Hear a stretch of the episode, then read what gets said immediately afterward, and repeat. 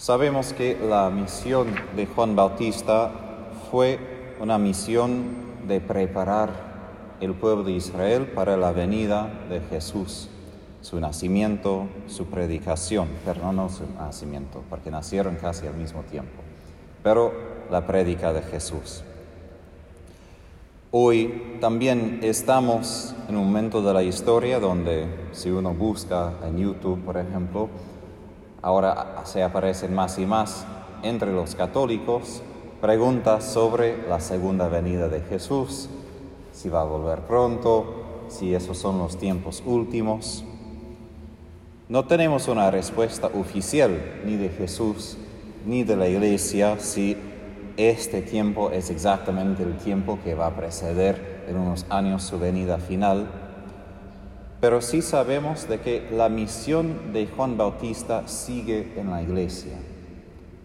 Jesús ha venido, ha venido de predicar, sanar, morir, resucitar.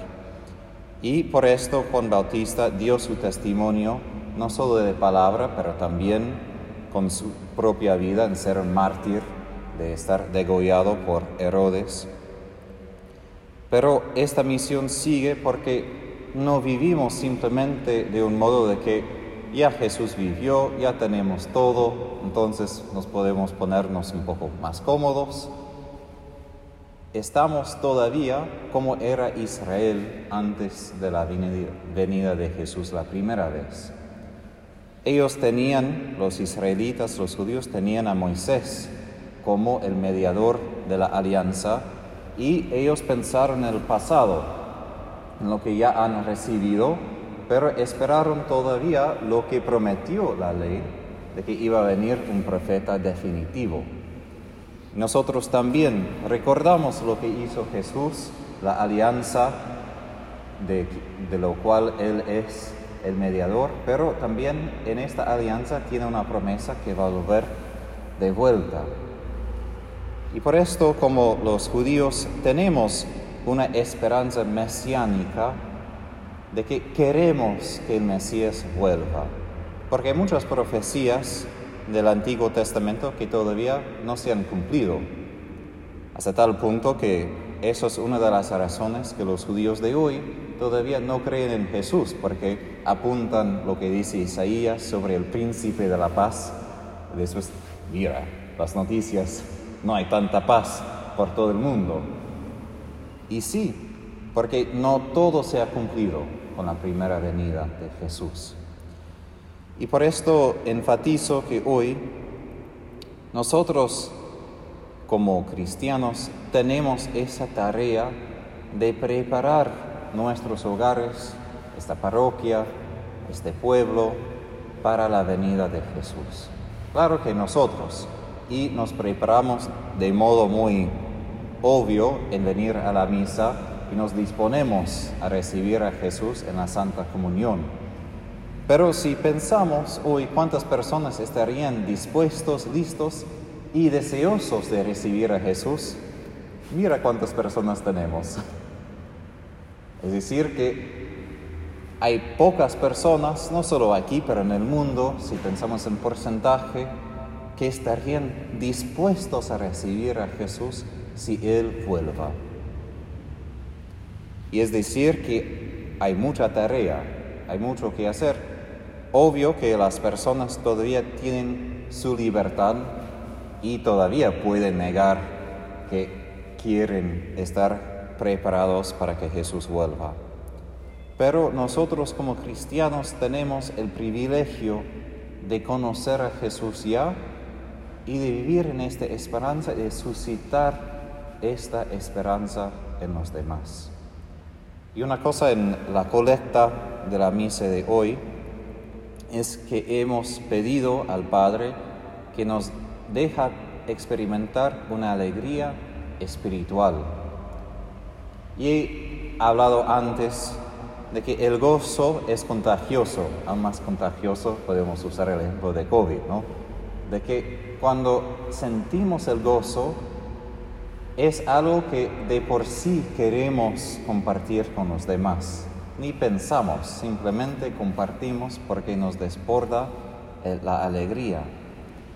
Y lo mismo, que esta misión no es simplemente otro trabajo añadido a los otros deberes cristianos, es decir, es lo que pasa cuando entendemos, experimentamos la delicia de Jesús en la Eucaristía, cuando ya hemos comido su palabra y forma parte de nuestra vida y compartimos con los demás. Y como con la misión de Juan Bautista, vamos a encontrar esta oposición.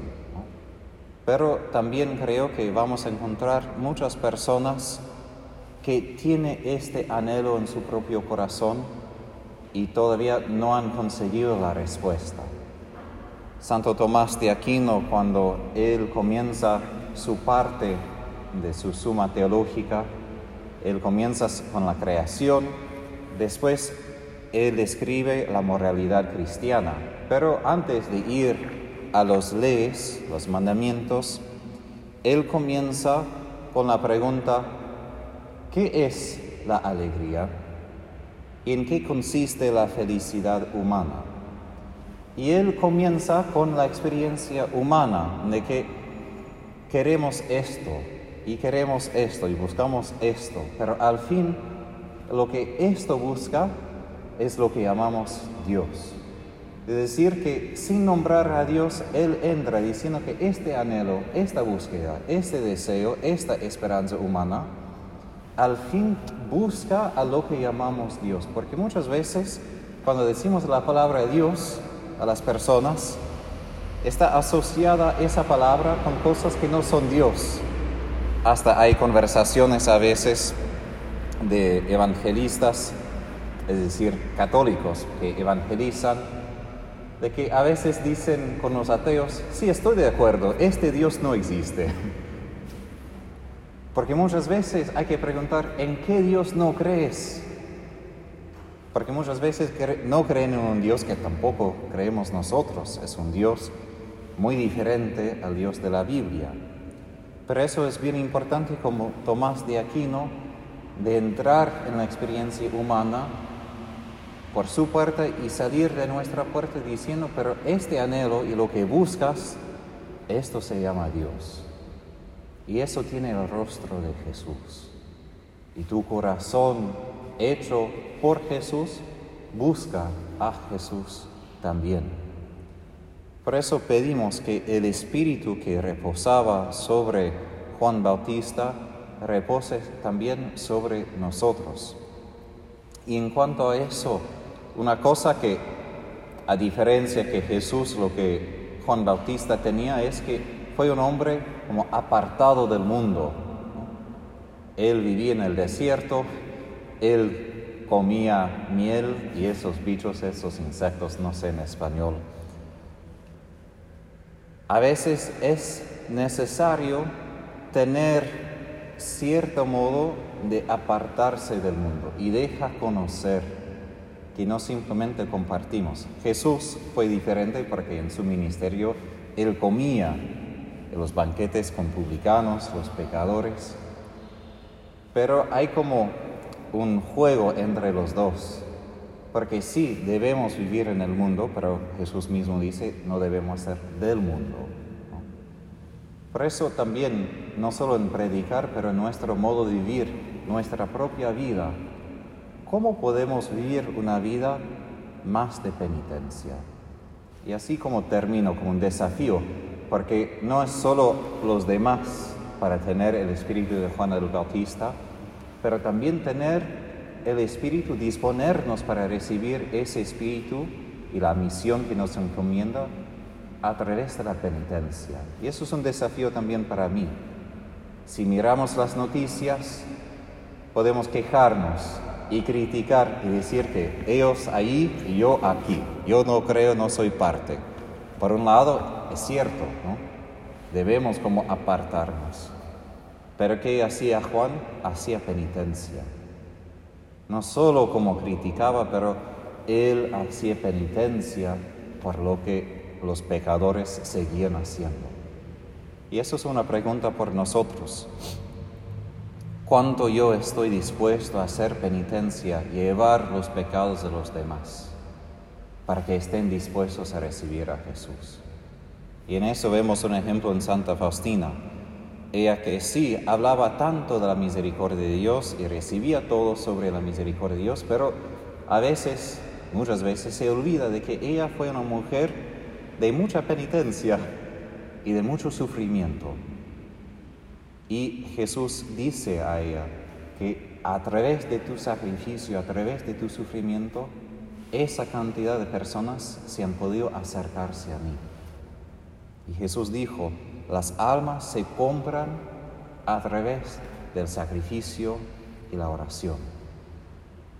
Estamos dispuestos a pagar este precio para cumplir esta misión de preparar muchos corazones. Quizás no vamos a verlo hoy ni en esta vida, pero sería el premio más grande un día que Jesús nos muestre los corazones que hemos preparado a través de nuestra vida, nuestro testimonio y también nuestra penitencia.